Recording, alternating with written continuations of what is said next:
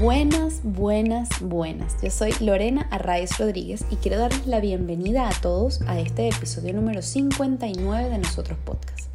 Nuestra invitada de hoy es Antonella Ruggiero, nieta de inmigrantes italianos de los que aprendió la complejidad y la facilidad con la que se puede hacer país fuera de su país. Nela se define como alguien que consiguió que su miedo no la paralizara es comunicadora social especializada en comunicación gastronómica. Hoy en día, de hecho, es la directora de la Academia Iberoamericana de Gastronomía en Madrid, que integra la cultura gastronómica de 14 países.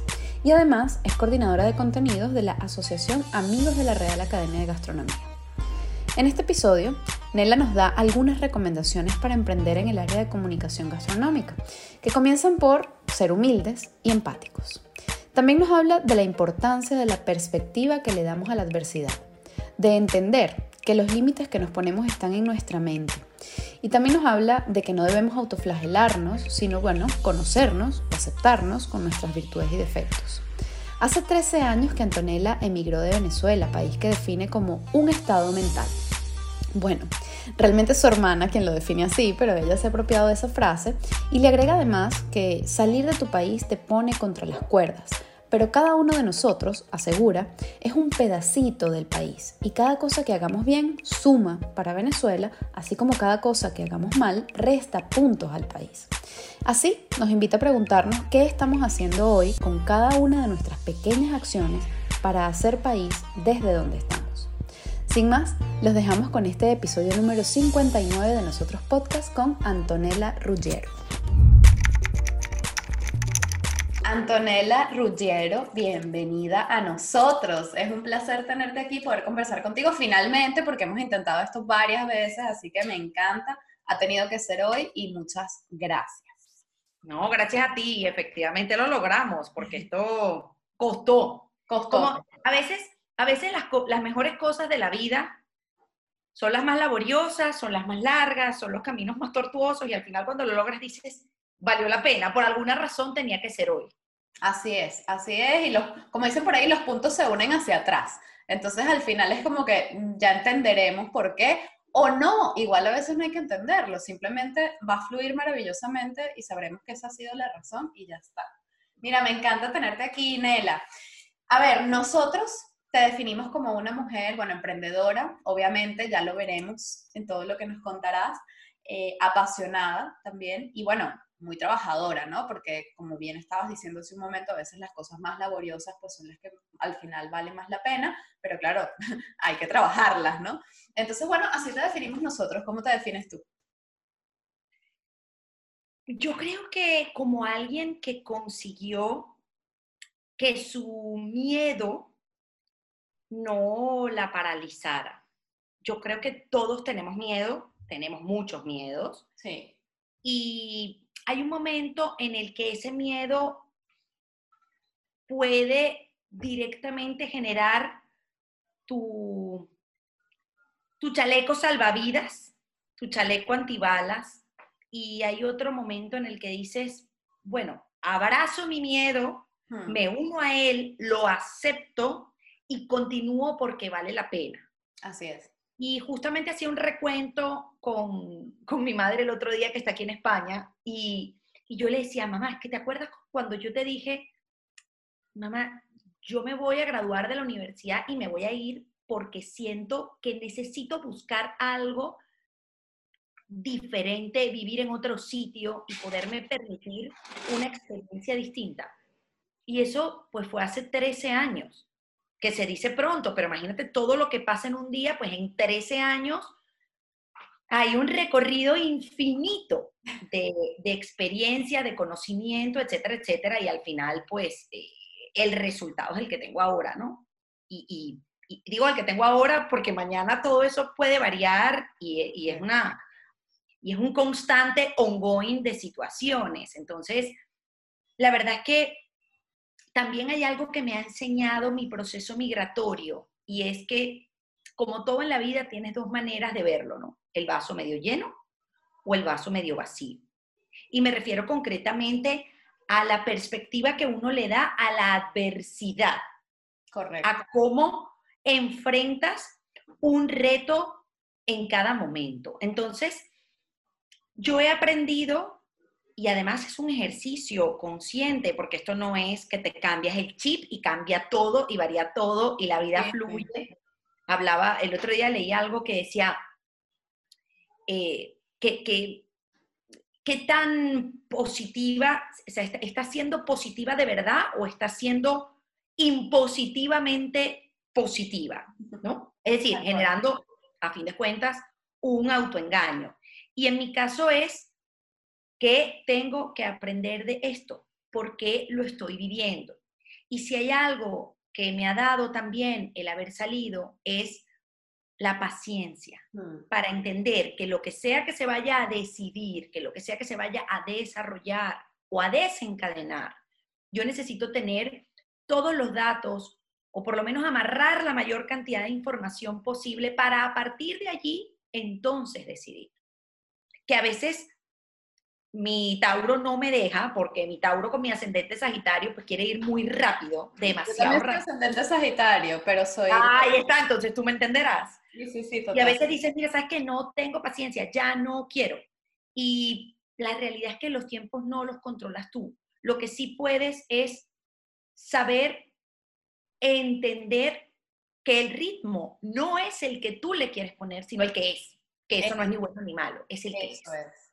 Eso es, justo, justo hoy, bueno, hace un momento, hoy, en este hoy en el que estamos grabando, no este hoy en el que va a salir esto, pero um, hablando de que el tiempo es así como tan relativo, em, acabo de, publicar una cosa en Instagram que tiene que ver un poco con, con, eso de no solamente de que los ritmos son los que son y no los que uno quiere, sino todo en general. Es como es, cuando es, si es que tiene que ser, y no ni cómo, ni cuándo, ni dónde uno quiere. O sea, al final es un tema de rendición, ¿no? De eso va un poco lo que, lo que estaba escribiendo es un tema de rendición entendida, no, yo antes pensaba, por ejemplo, que la rendición era como, ay, mira, me rendí, tiré la toalla, estoy ya tal, y claro, eso no iba conmigo, ¿no? Porque yo tal, la que siempre va por lo que quiere y no sé qué, ajá, pero tú puedes ir por lo que quieres, pero desde el no apego, ¿sabes? A eso que quieres o a cómo lo quieres, ¿no? Y entender, aceptar y entregarte un poco, ¿no? A ese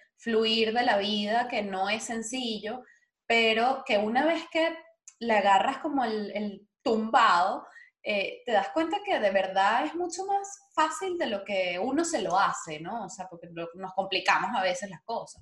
Nosotros, en cuanto a la percepción y a la reacción que tenemos, ya como dices, bueno, obviamente hay cosas, situaciones, momentos, personas, tú no controlas nada de eso, pero mm, oye, si tú aprendes a fluir con eso y ese fluir para mí ha significado un gran aprendizaje, que tiene que ver con esto de permitir, permitirle a la vida hacer lo que la vida viene a hacer. O sea, no soy yo la que tiene que eh, decidir o, eh, que también esto tiene sus matices, ¿no? Porque tampoco es sentarte en el sofá esperar que las cosas pasen.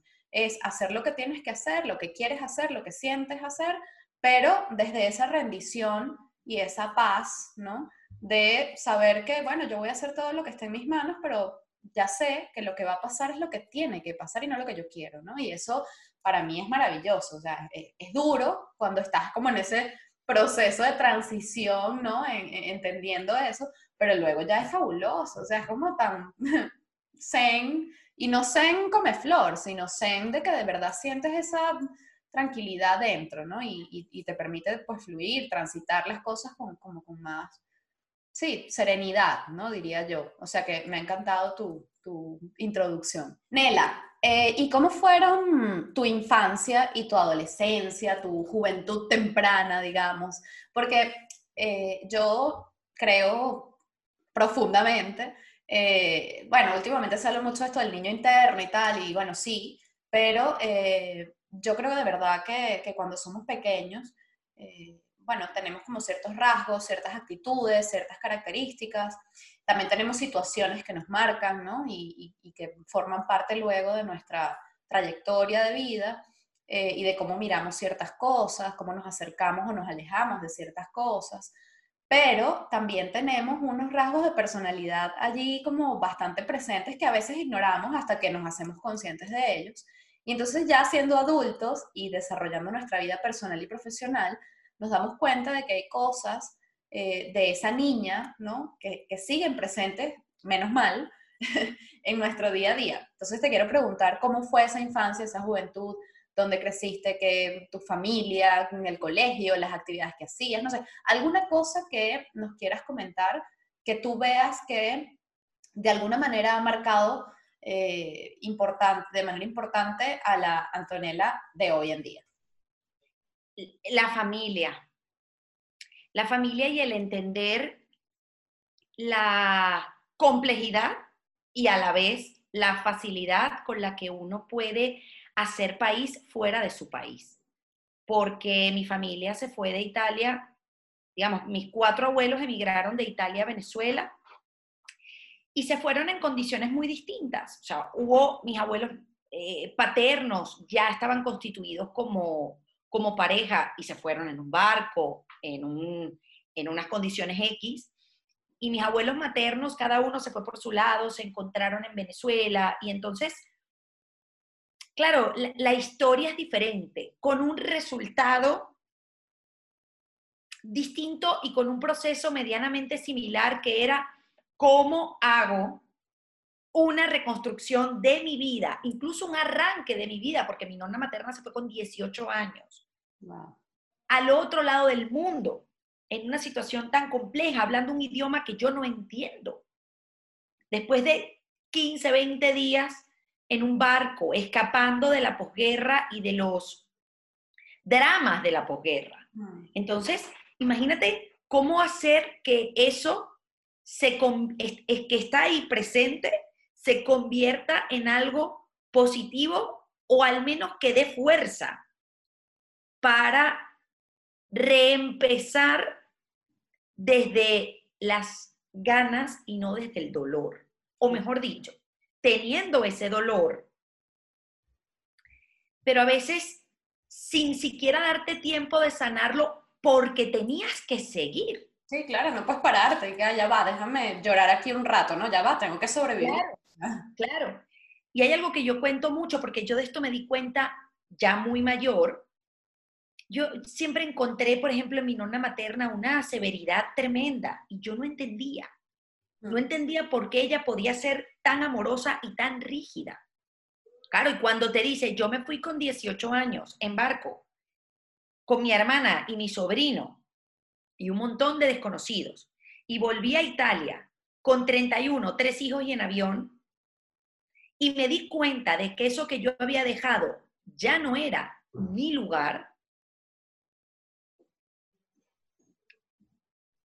hay un punto de conexión entre esa historia y la mía.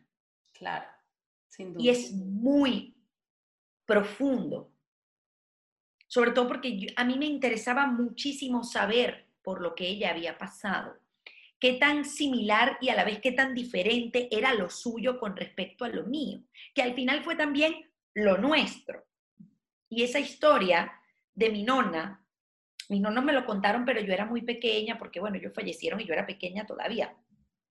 Pero esta nonna que es testigo vivo, que es un testimonio tan importante para mí y para nosotros como familia, es algo que a mí me gusta oír, pero que a ella no necesariamente le gusta contar. Claro. Porque tiene una memoria del dolor allí muy presente. Entonces, claro, el entender que además nosotros estamos en un país tan variopinto, tan abrazador y tan amalgamador, que si teníamos que ir a hacer la tarea a casa de, una amiguita cuyos padres eran del Líbano, pues se comía comida libanesa, mm, o siria, o canaria, o gallega, o portuguesa, o venezolana, o italiana, no pasa nada. Mm. Y como al final nosotros en ese arco iris de culturas nos sentíamos plenamente bien.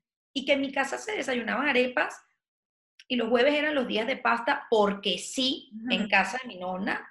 Y diciembre mi nonna hacía yacas. Y esto es un ejemplo que yo pongo bastante porque además es un ejercicio muy bonito y muy práctico para entender hasta qué punto somos ese abanico tan tremendo y tan rico de color y de sabores y de acentos, etcétera, ¿no? Mi nonna además es cierto que habla italiano, pero lo que más la ha distinguido a ella y a la gente como ella es que habla un español que ella se inventó.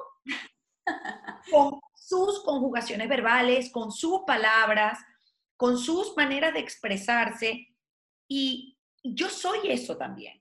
Entonces, mi infancia fue esa, ese hacer comunidad fuera de un país reuniéndose con gente diferente, estudiando en un colegio de monjas españolas, eh, con, una, con una apertura sin límites, mm. sin que eso generara ningún tipo de roce.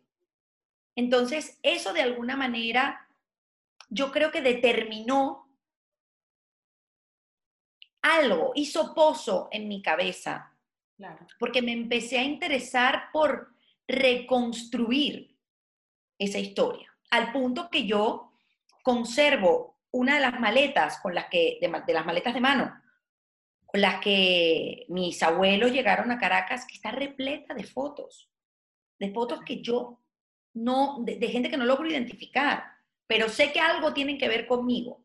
Y esa maleta me la traje de Caracas hiper bien envuelta en papel, en papel de burbujas. Y es tu tesoro, ¿no? Está aquí conmigo. Claro. Porque esa maleta, o sea, cada vez que necesito voltear a buscar ese cable a tierra, tengo esa maleta ahí. Qué bello. Pero como tengo mi cuadro del Ávila muy parecido al que tienes tú ahí, que me, que me regaló mi madrina, o son, elementos que no te hacen perder de vista de dónde vienes y por qué estás donde estás. Y que además abres la nevera y tienes harina pan y tienes ibéricos y tienes cerveza y tienes el orégano en, en el carrito de las especias que además recoge un señor en el pueblo de Tunona, en la montaña, y que es completamente artesanal. Yo soy todo eso. Y, yo creo que de ahí parte también mi vínculo con, con la gastronomía, porque para mí es familiar, es emocional, es histórico. Qué bello, qué bello. Hablando de ese, de ese vínculo con la, con la gastronomía, eh, claro, estudias comunicación social, eh, pero luego te has especializado eh, justamente en, periodismo gastronómico, o, yo, no sé si periodismo gastronómico, yo diría más bien como en comunicación gastronómica, ¿no? Ya me, corregirás tú. Y, bueno, en ese trayecto, pues has ha fusionado la comunicación con todo esto que nos acabas de contar, ¿no? Con tu propia historia personal y familiar, eh, con lo que eso te, te, mueve dentro, que obviamente es el origen de esa pasión ¿no? que tienes gastronómica, no es solamente que qué rica la comida italiana, venezolana, española o de donde sea, sino, sino es cómo a través de esto te conectas contigo, con tus ancestros, con tu historia y con la historia de tanta gente, ¿no? Porque también es como eh, saber, eh, entender y, ver que no somos el ombligo del mundo en, modo, bueno, esto me pasó a mí, entonces, wow, no. O sea, es, también algo histórico eh, y es, yo creo que es un punto de encuentro, ¿no? El, poder mm, percibir eh, desde la gastronomía en tu caso, eh, pues toda esa, diversidad cultural y, y, esa amalgama, ¿no? Que mencionabas hace rato, de, de, pensares y de sentires, ¿no? Entonces, bueno, yo quisiera que nos contaras esa trayectoria de esa fusión entre comunicación y gastronomía, cómo la, cómo la descubriste, qué te motivó, qué te llevó, bueno, qué te motivó a la gastronomía ya lo sabemos, pero digamos, ¿cómo, cómo fue esa fusión? ¿Qué es lo más rico que has encontrado allí? Es que yo no lo sabía tampoco. De hecho, yo me vine a España a hacer un máster en comunicación en Barcelona y de repente me mudo a Madrid para homologar mi título y me dicen, oye, o sea, me entero de que por primera vez se va a abrir la especialización, además se llamaban periodismo gastronómico y nutricional, pero estoy completamente de acuerdo contigo en que yo no ejerzo un periodismo estricto, yo ejerzo una comunicación gastronómica, sobre todo porque mi trabajo es ese, ¿no? Y, y dije, lo voy a hacer, ¿por qué no? Me, me, me, me, parecía interesante. Por supuesto, no entendía en absoluto la complejidad que mm. eso iba a conllevar y ni hablar de hacia dónde me iba a llevar a mí. Porque uno no puede disociar eso. Fue tu alma que dijo, es por aquí, ya, ya entenderás más adelante. Totalmente. Hubo algo que me dijo, ¿por qué no? Es diferente, hazlo. Y a partir de ahí empecé a trabajar en esto. Pero además, imagínate, el otro día le contaba a alguien, imagínate que a mí me toca empezar a hablar de gastronomía en España. Claro. Yo tuve que estudiar geografía de España porque yo no tenía idea. Claro. O sea, ¿por qué tenía yo que saber la diferencia entre la gamba de Huelva y los chipirones del País Vasco? Por poner un ejemplo, ¿eh? Que yo no la sé, ¿eh? Pero fíjate, claro, porque además es que no tienes por qué saberlo. Pero ahí entendí tanto y me conecté tanto con eso que el resultado fue, bueno, vamos a continuar. Y ahora lo he transformado y eso ha mutado y ha crecido y se ha enriquecido, además con la posibilidad de no centrarme solo en España. Claro. Sino de seguir uniendo las piecitas del rompecabezas que yo soy per se. Entonces, imagínate, o sea, te conectas con lo que se come en la República Dominicana, con lo que está pasando en Cuba, con lo que está pasando en Venezuela, con lo que está pasando en Paraguay, con lo que pasa en México, con lo que pasa lógicamente en España. Y me ha dado también otra dimensión de mí misma, me ha permitido incluso poder contar, que además es una, cosa que podría resultar hasta irónica, ¿no? Hay un máster en nutrición en la Facultad de Farmacia de la Universidad Complutense de Madrid, donde yo coordino dos módulos, el de comunicación y el de emprendimiento, a un perfil de personas completamente dedicadas a la ciencia y a la ciencia de la salud. Y yo vengo y les digo, cuidado, porque como decía el papá de Spider-Man, todo poder implica una gran responsabilidad. Entonces, lo que sea que ustedes vayan a hacer, lo que sea que ustedes vayan a comunicar, piénsenlo dos veces. Y tres. Y tres, y las que haga falta, efectivamente. Entonces, imagínate lo que, lo que yo estoy disfrutando, lo que hago, porque además para mí no es un trabajo, una voluntad, son ganas. Es despertarme todos los días pensando, bueno, a ver qué sale hoy, a ver qué, qué estructura nueva le vamos a dar para construir una identidad general de todos los países con los que yo trabajo para intentar además que todos comprendamos que es más lo que nos une que lo que nos separa por, como decías tú, por flor que pueda sonar. Y porque además es un ejercicio para mí. Claro. Es una manera de mí misma decir, ¿y por qué tienes que elegir? Si una vez me preguntaron, pero tú, por ejemplo, si tuvieras que escoger la comida mexicana, la comida peruana, o la comida italiana, o la venezolana, ¿con cuál te quedas? Con todas. ¿Por qué tengo que elegir? Si yo no, o sea, ¿por qué hay que restringir algo cuando puedes tenerlo todo y más? Y a la vez. Claro, y además fusionar la diversidad, o sea, como darle, potenciar ya la, la, la magia que tiene cada una de esas culturas, en este caso gastronómicas, pero eh, de cualquier modo, ¿no? O sea, cuando puedes sumarle a eso eh, cositas de otro lado y armar una cosa fantástica y, que nos pueda, como tú dices, ayudar a reconstruirnos incluso personalmente, pero también socialmente, ¿no? Y, yo creo que eso es uno de los grandes aprendizajes de la migración, sin duda, eh, y en tu caso, con, con, este trayecto y con este ejercicio profesional que haces día a día, eh, bueno, pues lo pone como muy en evidencia, ¿no? Estás hablando además de, bueno, de la fusión de, o, de la inclusión de todas estas culturas gastronómicas de América Latina, de España, en general de Iberoamérica, y entonces damos pie a, por favor, háblanos de la Academia Iberoamericana de Gastronomía que diriges. Cuéntanos sobre ese proyecto que me parece precioso y que ya nos has hecho un pequeño abreboca. Lo es, lo es y a la vez muy complejo porque y al final es un gran proyecto de comunicación. O por lo menos así lo he entendido yo. Porque había un momento en el que teníamos que hablar, tenemos que establecer un diálogo permanente con 14 países. Cuando yo entré en el 2016, me di cuenta de que había cosas que directamente no había. Y que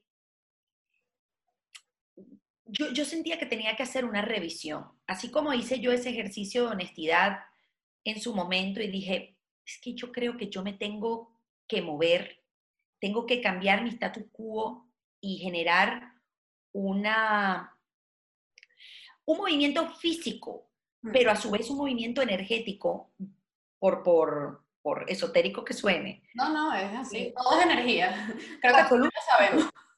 Yo, lo mismo dije con esto y pensé, yo creo que aquí hay que mirar adentro y a partir de aquí, entonces ver qué entiende la gente que está afuera de lo que nosotros estamos haciendo. O mejor dicho, ¿por qué no entienden nada de lo que estamos haciendo?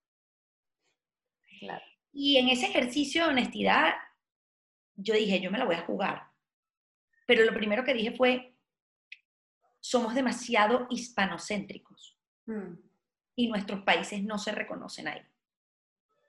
Entonces, tenemos que empezar a hablarle a Colombia y tenemos que voltear a ver a Paraguay y tenemos que voltear a ver a Chile y a Venezuela y a Colombia y a Panamá y a la República Dominicana y a México, etcétera, etcétera, etcétera. Aunque nosotros vivamos 6, 7, 8 horas por delante. Así es. Y claro, en ese momento dije, necesitamos generar proyectos pero para generar proyectos que deriven de una alianza, mm. la persona o la institución con la que vayamos a establecer esa alianza tiene también que entender qué demonios hacemos y por qué, por qué estamos constituidos y quiénes somos. Porque es un error garrafal creer que la gente tiene que saber quién eres tú. Tú, no yo, sino la academia. Sí, claro. Tiene, ¿Cómo no vas a saber? ¿Y por qué tendría yo que saberlo? Claro. ¿Cuál es, cuál es el beneficio de, de saberlo, no? O sea, porque a todas estas es como, bueno, tú me estás diciendo que forme parte de esto, pero si a mí no me reporta ningún beneficio concreto, yo pues me da igual, ¿sabes? Ya yo tengo mi vida y mis cosas, ¿no? Estoy hablando como si los países, ¿no? Pero, no lo entiendo, no necesito. Claro. Además, a mí, ¿qué me importa saber que tú comes rico? cuando en mi país hay gente que está muriendo de hambre. Claro, luego hay unas realidades en Latinoamérica que conocemos nosotros bien, lamentablemente. Absolutamente. Y entonces dijimos, el mensaje no está llegando y es nuestra misión. Claro. Girar ese timón y que se entienda.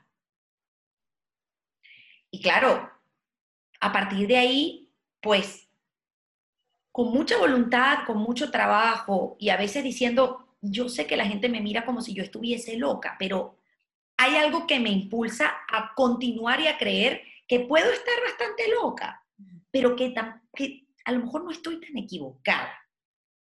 O cuanto menos lo voy a intentar. Y voy a hacer exactamente el mismo trazado, la misma trama de horizontales y verticales que hice cuando me vine a España. No sé dónde voy, pero esto es lo que yo quiero hacer. Y a partir de ahí, bueno, mira, conseguimos tener unas cosas geniales, eh, conseguimos tener una página en la, en la revista Ronda Iberia que, que, caramba, que es de la Academia Iberoamericana todos los meses. Y ahí empieza entonces mi trabajo de comunicación, el programa de radio en Radio Exterior de España, buscamos media partners, estamos generando eh, proyectos formativos y educativos, porque se nos había olvidado que esa tiene que ser la punta de lanza.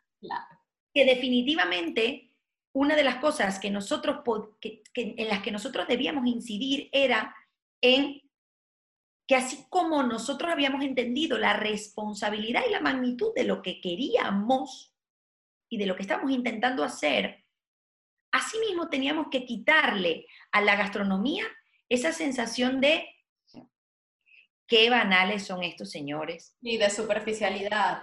Claro, que solamente se están preocupando por hacer reseñas, por poner un ejemplo, de unos sitios maravillosos donde van a comer. Claro. Y ese había sido nuestro error.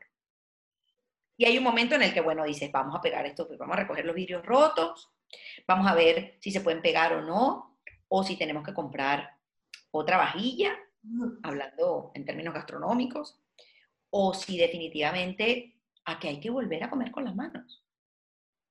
Y entonces empezamos a hablar de artesanía, empezamos a hablar de producto, empezamos a hablar de producción, de puesta en valor de los pequeños productores, del trabajo en el campo. Y empezamos a decirle a, a los alumnos y a las alumnas, y, ahí me conecté, fíjate, ahora, ahora que lo pienso, con lo que me pasó cuando yo decidí que yo iba a estudiar comunicación. Que en ese momento había un boom hmm. farandulero de la comunicación y la gente estudiaba eso porque quería ser famosa. Y no había redes sociales, o sea, de milagro. hablaba de Facebook. Y en ese momento yo me acuerdo de los profesores, además de la Universidad Central, que es la artesanía, decían, mira, eh, o sea, si tú lo que quieres es farandulear, mi reina, este sitio no es para ti. esta no es la universidad y probablemente esta no sea la carrera, pero cuanto menos la universidad no es.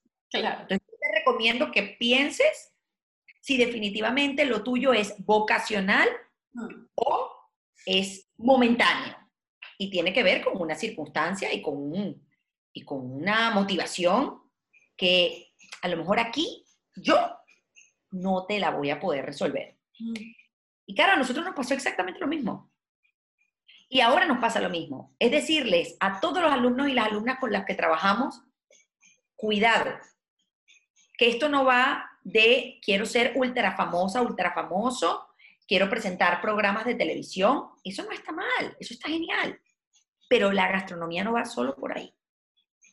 Y si no logramos que todos los que pertenecemos a este sector nos interesa, porque al final no, el sector gastronómico no necesariamente tienes que trabajar en él para que te interese, para que te apasione, para que te guste. Tú eres usuario. Claro. El cliente. Entonces, vas a un sitio y dices, ay, me hice un viaje maravilloso a Tailandia y me encantó comer insectos en la calle. Hice un viaje fabuloso a México y comí tacos de canasta sentada en un murito.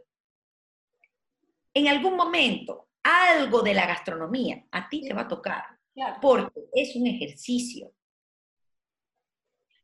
Desde la posibilidad o desde la carencia. Porque tiene muchísimo o porque te falta. Y entonces, la responsabilidad es para mí ahora mismo el, el motivo. El decirle a la gente, si tú de verdad estás pensando que esto es para que te vuelvas famoso, yo siento decirte que a lo mejor debes revisar tu vocación. ¿Y qué ha sido, Nela, lo más, hablando un poco de, esta, de este reto, el desafío que tuviste ¿no? dentro de la, de la academia, por situarlo, pero bueno, retos y desafíos has tenido muchos, pero eh, el mayor desafío eh, y, el mayor, la mayor satisfacción que has tenido en este proceso eh, migratorio, ¿no? Porque además hay que, sea, si sumas todo, bueno, sabemos que no somos una cosa, somos un cúmulo de cosas, ¿no? Entonces, si sumas todo, ¿no? la migración, el emprendimiento, la gastronomía, la comunicación, o sea, todo eso, ¿no? lo metemos en un bol y, decimos, vale, ¿qué ha sido de todo esto lo más retador y qué ha sido de todo esto lo más eh, satisfactorio para ti? Lo más satisfactorio es haberlo hecho. Mm. Eso no hay duda. O sea, el que yo ahora voltee a ver y diga, es que lo volvería a hacer. Con todo lo que eso conllevó. O sea, yo te puedo decir que cuando yo llegué a Barcelona a hacer ese máster, donde conocí además a unas amigas maravillosas a quienes yo amo profundamente, porque además entendí de qué iba la hermandad cuando tú decías miércoles. Ahora, ahora siento muy cercano a Colombia, siento muy cercano a México, siento muy cercano a España, siento muy cercano a Chile, porque estábamos todos en la misma situación. O sea, fue un, si, si, me permites el símil, fue una especie de pre-COVID, ¿no? Un rasero donde estábamos todas igual. Claro. Y, y ahí engordé muchísimo, porque convertí mi ansiedad en una necesidad de comer cualquier cosa cualquier hora del día. O sea, no, nadie te enseña a manejar esa situación. No, no. Porque tampoco estaba en el preguión que se estaba escribiendo en Venezuela. Tal cual. Y de repente, pues, mi reina, tú lo decidiste. Mira a ver qué pasa. Y entonces entiendes hasta dónde los límites que tú creías son tus límites mentales, pero no son los reales. Es así. Y entonces te tienes que levantar al día siguiente, haga 25 grados o menos 5. O, mira, sabes que esto no es para mí. Yo esto no lo quiero. O, miércoles, soy bastante más fuerte de lo que yo pensaba. Te pone contra las cuerdas salir de tu país. De, verdad. Y entonces hay cosas que yo le decía, ahora que mi mamá está aquí, le decía, mamá, o sea, qué maravilloso es decir, cuando uno llegaba a casa y era, mami, ¿qué hay para comer hoy? Mm. Y tú decías, otra vez la sopita del lunes. Pues ahora esa sopita te sabe a gloria. Tal cual. Te sabe a gloria. Esa sopita o esa arepita o ese café. Y yo creo que eso ha sido, o sea, ha sido muy agridulce ese mm. proceso. porque es la actitud para, para, para emigrar, creo que tiene que ser la de un porfiado. Yo no sé cómo se llame porfiado en no venezolano, no, la verdad es que lo desconozco. Es verdad. Pero tiene una base pesada y lo puedes tumbar y se levanta, y lo tumbas y se levanta. Y entonces, migrar es tener, ser un porfiado. Tal cual. Y si no, es que no te da. No, te da, es muy fácil que, y además es muy fácil que haya un día que digas, me quiero rendir, no puedo. Y no pasa nada. Eso iba a decir, o sea, y, esos días también están bien. Es decir, también son parte del proceso y también hay que aprender a transitarlos, ¿no? Que no quiere decir, eh, eh, hace un tiempo escuché una, una charla y decían, claro, al dolor y a la rabia y a los miedos y todo esto, ¿no? Hay que abrirles la puerta, sí, sentarlos en el sofá un ratito, conversar con ellos, pero oye, no le de, darle una tacita de café, pero no le des dos ni le prendas la calefacción ni el aire acondicionado según el clima, este, ni le des una mantita o un tal, ¿no? O sea, es como que, mira, vamos a hablar, estás aquí, yo te veo, te acepto, vamos a hablar, a conocernos y a conversar, pero bueno, tampoco te me instales aquí, ¿no? Porque no. Entonces es como darle, darle espacio a esos días, a esos momentos de, oye, no puedo con esto, ¿sabes? y de duda, y de preguntas y de cuestionamientos, porque además a partir de allí surgen grandes reflexiones y, yo soy partidaria además no de, no de buscar respuestas, sino de hacer buenas preguntas, hacernos y hacer a la gente, ¿no? O sea, yo creo que, que en, la, en, la, en la medida en la que nos hacemos las preguntas adecuadas, ya la respuesta llegará. ¿no? Y, y, yo sí creo que esos momentos de duda y de, de cuestionamientos nos ayudan a eso, nos ayudan a replantearnos cosas, nos ayudan a, decir, bueno, igual es que no es por aquí, o igual sí, tengo que seguir, o, o mire, igual es que no, o sea, replantearte la situación, ¿no? Redefinir conceptos, redefinir esos límites, redefinir esas creencias, em, buscar, indagar dentro de ti, en tu pasado, en tu presente, cómo, cómo, cómo estás llevando esto y por qué y para qué, sobre todo, un poco lo que decías hace rato, ¿no? este, ¿para qué estoy viviendo esto? ¿no? Incluso para qué estoy transitando este momento de duda, dolor o miedo, ¿no? Así que bueno. La es ponerte delante de un espejo. Bueno, tú sabes que yo tengo, yo tengo un proceso que se llama frente al espejo y es, y es eso. Pero es que es así, o sea, es, ok, bueno, allá voy. Ya, ya me toca, me toca mirarme la celulitis, me toca mirarme, mm, me toca observarme, pero de verdad. Con honestidad, tal cual. Con honestidad. No es como los espejos truculentos de algunas tiendas que de repente dices, miércoles, qué bien me queda este vestido, y en tu casa no te queda igual. No, no, no, no, no. Esto es un espejo en toda regla. Y, y, no, no es mirarte y decir, es que ves, aquí está el resultado de haberme comido esos 14 pequeños el otro día. No, no hay que responsabilizarse no hay que autoflagelarse. Es sencillamente, esta soy yo, delante del espejo. Soy una, mujer frágil. Mira, yo salí una vez con un chico que me dijo, es que la verdad es que tú eres un poco como un aguacate. Mira tú qué metáfora. Y le digo, ¿por qué? Me dice, porque tú pareces como muy blandita, pero por dentro tienes una semilla muy dura. Y te lo juro que cuando me lo dijo, me lo tomé mal. Mm. Pero con el tiempo descubrí que tenía razón. Y que uno, y que no está mal ser un aguacate, yo no tengo por qué ser un melón. Claro. O sea, si ya queremos hablar de, de todas las frutas, ¿no? Eh, porque a lo mejor yo soy aguacate y tú eres plátano. ¿Por qué no? O sea, ¿qué tiene eso de malo? Claro, claro, ¿no? Tal cual.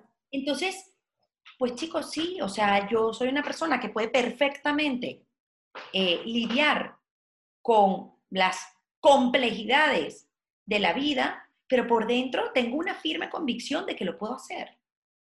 Y me puse frente al espejo y me lo dije. Dije, chica, qué bien. O sea, no te arrepientes, yo no me arrepiento de nada de lo que he hecho hasta ahora. Lo bueno, lo malo, los aciertos, los errores, los desconciertos, las incertidumbres. No me arrepiento de nada, porque me he dado cuenta de que ese ejercicio frente al espejo, que además es una práctica, de, bueno, yo por lo menos la he convertido en una práctica bastante recurrente, es tan liberadora. Acabo de hacer un ejercicio personal a comienzos de esta semana, de decir, tengo que verbalizar esto, porque es que me está doliendo la garganta, yo lo tengo que decir. Y a mí, algo que me ha pasado en los últimos meses es que me he permitido demostrar mi fragilidad. Mm y mi falibilidad. Y decir, bueno, sí, metí la pata, ¿qué es que haga? Lo siento. No, no, también soy eso. También soy una mujer que se equivoca, también soy una mujer torpe. Yo soy muy torpe, me golpeo con todo. Entonces imagínate si soy torpe golpeándome con todo y de repente me veo las piernas y viste morado de dónde salió. Que son los golpes de la vida, si queremos llevarlo a, sí, sí. digamos, si queremos trasladarlo a otro escenario, e, es un reclamo de, chica, pero ten un poquito más de cuidado contigo misma. Pero si te golpeas, te salen morados. O sea, e, es verdad que eres un aguacate que tiene un centro muy fuerte, pero también los aguacates se, se, magullan cuando se golpean. Claro, o sea, y, se pone morado también, un poquito ahí morado. Claro, claro. Y entonces tienes que quitarle esa parte con muchísimo cuidado. Pues ese es el ejercicio. Por lo menos el que yo me estoy permitiendo hacer y te lo juro que es muy liberador. Es muy liberador. Eh, yo, eh, es, liberador entender que, que, la fortaleza, porque nos han enseñado que tienes que ser fuerte y tal. Y sí, igual somos fuertes, pero, pero esa fortaleza no solo está hecha de, de, de rudeza, ¿no? Que es como lo, eh, no, nos enseñan que debería ser, sino que también está hecha de fragilidad, de vulnerabilidad, de, aceptar, entender y abrazar eh, esa falbilidad. O sea, bueno, yo soy así y esto es lo que tengo, esto es lo que hay, Y eso no me hace menos fuerte, todo lo contrario, ¿no? Ese ejercicio que tú estás mencionando de reconocer tu fragilidad, yo lo he hecho reconociendo esa vulnerabilidad y, y, diciéndola, ¿no? Porque también está eso de, bueno, yo tengo que sacar esto de mi sistema, verbalizarlo, y, y eso nos ayuda a, a, vernos desde otro lugar frente a ese mismo espejo y, y, decir, wow, o sea, yo a veces cuando hago este ejercicio, que lo hago muchísimo, ha sido parte de mi terapia, ¿no? Personal, y claro, yo veo hacia atrás mi proceso frente al espejo y digo, claro, si es que al principio yo lloraba a mares frente al espejo o me decía esto o aquello y ahora esto, bueno, a veces hay días que me veo y digo, mira, no, estoy chica, anda a dormir. Y luego hay días que digo, que es que eres la puta ama, ¿sabes? Y todo está bien en cualquiera de las versiones, pero lo importante es reconocerlo, ¿no? Y, y, y aceptarlo y ser honestos. Se dice fácil, es muy complejo, pero también es muy liberador, así que estoy contigo en eso. Em, Nela, yo, yo quiero saber, yo, bueno, has hecho muchas cosas y nos estás hablando de un montón de cosas bellísimas. Yo quisiera que nos dieras tres mm, recomendaciones para, yo, sé que esto es, bueno, un poquito mm, reduccionista, pero tres recomendaciones muy puntuales para eh, emprender en el mundo gastronómico, ¿no? O sea, como que desde lo que tú haces, desde tu experiencia, o en el mundo de la comunicación gastronómica quizás sería más bien lo, lo tuyo, ¿no? Eh, tres cositas, o sea, si algún, alguna persona está interesada en algo similar, puede haber allí pues un punto para, para comenzar. Sí, lo primero un ejercicio de humildad. Es decir, no porque a mí yo haga una lasaña extraordinaria, maravillosa y divina en mi casa, significa que yo voy a poder gestionar un restaurante italiano. Mm. Eso es lo primero, porque, porque entonces el choque con la realidad es muy grande. ¿Vale? Lo segundo, yo creo que es la no banalización del sector. Ay, eso es cualquier cosa. O sea, hago dos hamburguesas con, con tres lechugas, pongo una carne buenísima, unas lechugas buenísimas y allá que me voy y me aventuro a montar mi local. Porque además da, da dinero muy rápido. ¿O mm. no? O no, y entonces rápido se te cae el castillo de naipes, porque te desesperas. Y por otro lado, creo que desde el punto de vista de la comunicación, esto no es, mm, qué rico está este arroz chino del restaurante Mengano nuevo. O de verdad qué desacertado día ha tenido la chef fulanita. Una cosa terrorífica, la experiencia ha sido malísima, porque uno puede hacer mucho daño. Sí. Desde, desde, ese, desde esa opinión. Imagínate ya si además pues eres una persona que lo pone en redes sociales y tienes montones de seguidores y tu palabra vale mucho y es muy tomada en cuenta. Yo creo que en ese caso es mejor no decir nada. Mm. O, en su defecto, quiero decir, si tu ejercicio es de crítico gastronómico, pues lógicamente eso es lo que hace un crítico gastronómico como es lo que hace un crítico de cine. Pero si no, vale, mucho la, vale más la pena que haciendo un ejercicio de honestidad, pero no desde el ego, tú te acerques a la persona que gestiona ese sitio y le digas, de verdad, miércoles, qué mal estuvo esto. No me gustó. Creo que, creo que le faltó cariño, creo que le faltó amor, porque me parece muy importante que todos reconozcamos que, uh, perdón, que hay una abeja. Casi te me viene contra la cara. Que todos reconozcamos que cuando tú vas a un lugar a comer, a cenar, tú le estás entregando ese sitio tu momento de celebración. Hmm. El que sea, o tu, o tu momento de infelicidad. Y esa persona se, se hace cargo de ese rato. Entonces, no es cualquier cosa. Es también un ejercicio de responsabilidad. Entonces, si, si la comunicación política, económica, se toma tan en serio, la, la que tiene que ver con la gastronomía tiene que ser igualmente seria. Claro. No se puede, no nos podemos permitir trabajar solo desde lo visceral. Y si es así, ¿cómo lo vamos a manejar? Por lo menos preguntarnos, ¿vale la pena que yo diga, nunca jamás en la vida vayan a casa Lorena porque eso es una cosa horrorosa? Y a lo mejor tú tuviste un día muy malo. Claro. A lo mejor no coincidió, caramba, se alinearon los astros para que no fuese como yo lo esperaba y como tú tampoco. Entonces, ahí sí vale la pena, eh, iba a decir ser compasivo, pero no es un tema de compasivo, es un tema de humanidad. Es un tema de humanidad. Eh, yo creo que todo es un tema de humanidad. si lo tuviéramos así de claro para todo, eh, otro gallo cantaría, ¿no? Nela, ¿con qué sueñas y a qué le temes? Miércoles. A ver. He dicho mucho la palabra miércoles y hoy es viernes. Bueno, pero lo Pero es que, claro, es que tampoco quiero decir. Estoy, estoy lo que verdaderamente estoy pensando, ¿eh? Y mm, yo sueño con, mira, una cosa que tengo en plan es estudiar algo que tenga que ver con psicología, que no lo he hecho. Mm.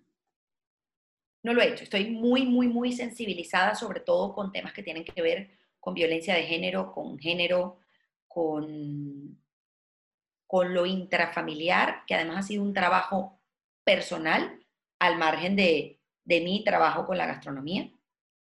Estoy haciendo ahí un, una recopilación de cosas que hay que sanar en el linaje femenino de mi familia. Porque no todo es color de rosa, ni mucho menos. Ya te decía yo que en la vida hay que ser un porfiado. Y yo creo que le temo a, a hacer un recuento cuando yo tenga 90 años, espero llegar a los 90 años, y decir, ¿por qué no lo hice? Mm. No me quiero arrepentir de no haberlo hecho quiero decir, wow, me, pasé tres pueblos y lo, y, lo hice mal porque soy torpe, pero no dejé de hacerlo. Porque creo que eso se quedaría allí como una, cuevita, sí, como una cuevita deshabitada y no me gustaría tener demasiadas cuevitas deshabitadas cuando yo hiciera ese flashback de mi vida más adelante. Bueno, si lo tienes tan claro, yo creo que por allí eh, pocas cuevitas te quedarán, así que tú tranquila. Nela, em, nada, ya vamos casi llegando al final. Ya se acabó. pero no, fue tan rápido. No, todavía no, queda un poquito, pero un momento, estamos casi llegando al final. Pero este espacio se llama Nosotros, porque, bueno, entre otras cosas, la idea es reconectar con nuestro gentilicio y sentirnos todos parte de esto que somos, ¿no? Que somos como país, que somos como venezolanos, que somos como seres humanos. Y bueno, yo quisiera en ese sentido preguntarte qué es Venezuela para ti y cómo crees que podemos, cada quien desde donde está hoy, em, aportar ¿no? Eh, o hacer crear, eh, reconstruir ese gentilicio, ese, ese nosotros. Mi hermana tiene una frase que a mí me, me encanta, dice, Venezuela es un estado mental. Me encanta. es un lugar geográfico, es un estado mental. Y a mí me parece un extraordinario resumen. Porque yo decido en ese ejercicio cuál quiero que sea el estado mental. Si yo quiero ver Venezuela con lástima, si la quiero ver con rabia, si la quiero ver con alegría, con optimismo, con desazón, con desánimo, con desilusión, con posibilidades. Y la verdad es que ahora yo creo que yo he pasado por todos los estados. O sea, yo creo que la he visto con optimismo, con desazón, con desilusión, con rabia, porque la rabia es un paso más del dolor. Cuando uno siente rabia es por, que, digamos, una rabia que viene después de un momento doloroso, tú dices, es que yo no tendría que estar pasando por esto si las condiciones de mi país fuesen otras. Y luego dices, oye, un momento, un momento, un momento, momento. Es una decisión personal. Tal cual. Venezuela, sí, Venezuela es un estado mental. Mm. Y, y parafraseo a mi hermana, ¿eh? bueno, me la copio.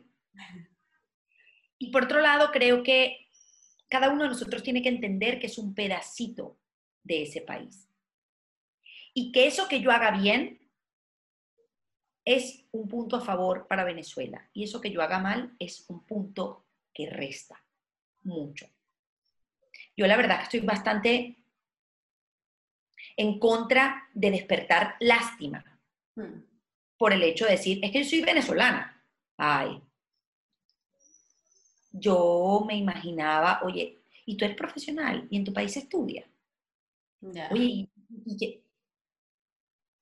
no, no, no, no, eso no nos lo podemos permitir. Cada uno desde lo que hace tiene que decir, sí, sí, sí, sí, sí, sí, sí. Mira, mi país es un porfiado permanente. Y yo he aprendido a ser porfiado porque yo nací en un país de porfiados donde todas las adversidades estaban puestas sobre la mesa para que algo no saliera bien. Yo entiendo lo que significa esa situación y a partir de ahí yo he logrado construir. Fuera, dentro, más allá, con hijos, sin hijos, en la política, fuera del ejercicio político per se. Porque a fin de cuentas, bueno, tú lo sabrás mejor que yo, hay un ejercicio político permanente porque a mí muchas veces no me ha tocado especificar nada, pero sí he dicho, bueno, yo llevo desde el 2008 fuera de Venezuela, no hace falta que le explique por qué. Claro. Entonces, claro, mm, te lo tienes que tragar y no entrar en una diatriba porque no es el lugar, no es la tribuna y no es tu rol en ese momento. Y luego dices, pero yo lo que quiero que se sepa es que los venezolanos no nos hemos derrotado. No estamos despertando lástima y compasión. Todos somos porfiados. Y el momento en el que un venezolano se cae, hay otro que le hace, acuérdate que tú eres porfiado, vuélvete a levantar. Entonces, me parece que lo que tenemos que hacer es que cuando nos lo pregunten, digamos, sí, claro que soy venezolana, y mira dónde estoy, y mira lo que, lo que podemos hacer. Y ya no te digo si terminamos de entender que haciéndolo juntos vamos más lejos. Bueno, claro. Y dejamos de pensar en tu parcelita, mi parcelita, tu terreno y mi terreno y decimos, pero si tu terreno es bueno y el mío también, ¿por qué vas a plantar tu maíz y yo voy a plantar aguacates? ¿Por qué no vemos y a lo mejor hacemos una gran plantación de las dos cosas? Claro. Y nos dejamos de límites y de barreras que son innecesarios sobre todo en un país que nos necesita y nos necesitará siempre. Entonces, no importa si estás allá o estás aquí o estás más allá. Si estás pensando volver o estás pensando quedarte en el país de acogida. Eso es lo de menos. Es qué estás haciendo tú desde el hoy con cada una de tus pequeñas acciones para hacer país. Así es. Le estás enseñando al mundo lo que son las arepas. Más allá de que, sí, que tengamos un patrimonio compartido con Colombia, pero bueno, sí, yo le voy a enseñar al mundo lo que son las arepas venezolanas. Y le voy a contar mis palabras, y le voy a enseñar mis rones, y le voy a decir cómo era mi universidad. Y le voy a decir, mira, es que yo estoy acostumbrada, y así empezó esta conversación, a vivir con personas de todas partes del mundo sin que eso sea un problema. Es más, todo lo contrario, es fabuloso. Y todas íbamos vestidas con el mismo uniforme. Entonces, sí que me parece muy, muy, muy oportuno que sepamos que todo lo que nosotros hagamos es parte del gentilicio. Y si podemos, si, si nos vamos a equivocar, no pasa nada. Pero si tenemos la oportunidad de decidir entre hacerlo bien y hacerlo mal, que es parte de la vida, y eso supone pues van a hablar mal de Venezuela a partir de mi mala acción, mejor que hablen bien. Entonces, que sepamos que esto no va de a ver cuándo pasa el milagro y entonces, ¿no? Podemos. Pero es que podemos hacerlo ya. Claro, claro, ese es el punto. O sea, y por eso, por eso mi pregunta siempre es esta, ¿no? De qué podemos hacer desde donde está cada quien hoy. Porque es que eh, eh, esa, ese pensamiento también de, bueno, cuando pase esto y aquello, entonces yo, no, no, o sea, ahora mismo tú sigues siendo Venezuela hoy donde estás. O sea, ¿no? Así que estoy totalmente de acuerdo con, con Te digo algo, tampoco va de asumir que lo que hay vale, digamos, es la normalidad. Claro, no, no. Eso no es cierto. Porque a mí el otro día me decía alguien, no, pero es que ahora en Venezuela se consigue de todo. Lo que pasa es que está carísimo y está dolarizado. Esa no podemos asumir que sea la normalidad. No, no. Porque ese no es el país que queremos y no es el que estamos anhelando y no es para el que estamos trabajando. Entonces, no se vale tampoco convertirnos en un, bueno, es que peor es nada, es que hemos estado peor porque ha habido apagones, es que no estamos bien. Cuidado. Entonces, ¿cómo no, no podemos pensar? Y aquí me vas a permitir que haga un comentario muy fuerte, eh, con, con todo respeto. No podemos permitir que esto se convierta en una relación de maltrato. No podemos. O sea, no es, es que claro, como él es el papá de mis hijos, ¿cómo me voy a separar de él a pesar de? No, eso no se puede normalizar. No podemos permitir ese maltrato y asumir que me están maltratando y yo le estoy abriendo la puerta o le estoy dando el cuchillo para que siga. No, no, estoy completamente en desacuerdo con eso. Lo primero es decir, eso no está bien. E, esa no es la condición y todos lo sabemos. Lo que pasa es que yo barro debajo de la alfombra y ahora tengo una montaña gigantesca, pero no la hago que no la veo. No podemos barrer debajo de la alfombra, porque eso significaría complicidad. Entonces tenemos que también decir, eso no. Yo tengo que, bueno, me toca ahora mismo asumir que eso es así, pero yo no estoy de acuerdo. Claro. Eso también es responsabilidad. Total, total, es responsabilidad y es, y eso también es hacer país, ¿no? Dentro, dentro o fuera, eso también es eh, hacernos conscientes, responsables y, tomar parte ¿no? de, lo que pasa y de lo que puede pasar.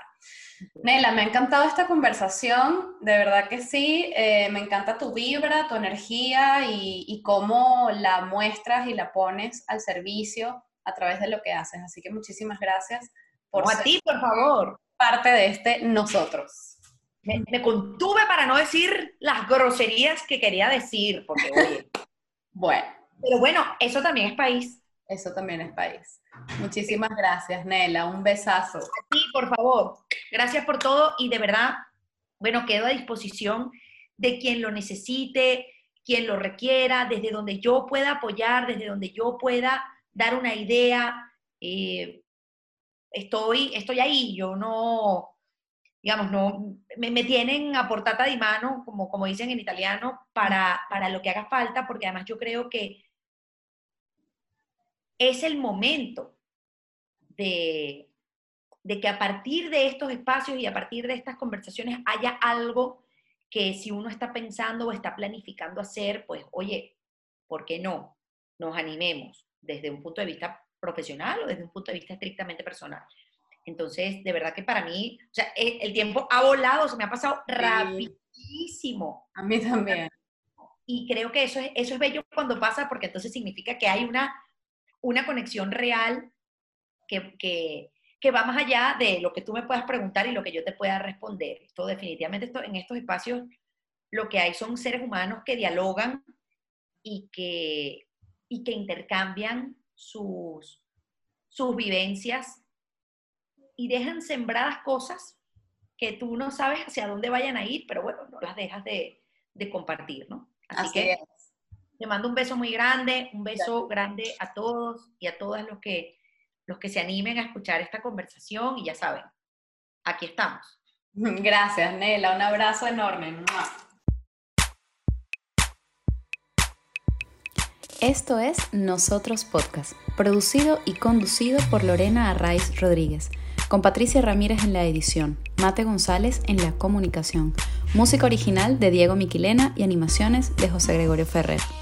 Recuerden seguirnos en nuestras redes sociales arroba nosotros-podcast y suscribirse en cualquiera de nuestras plataformas, YouTube, Spotify, Google, Apple, para que podamos estar más conectados y, muy importante, para que podamos compartir opiniones, sugerencias y peticiones, porque nosotros es eso, un punto de encuentro para recordar que somos tan solo una gota en el mar infinito de nuestro gentilicio.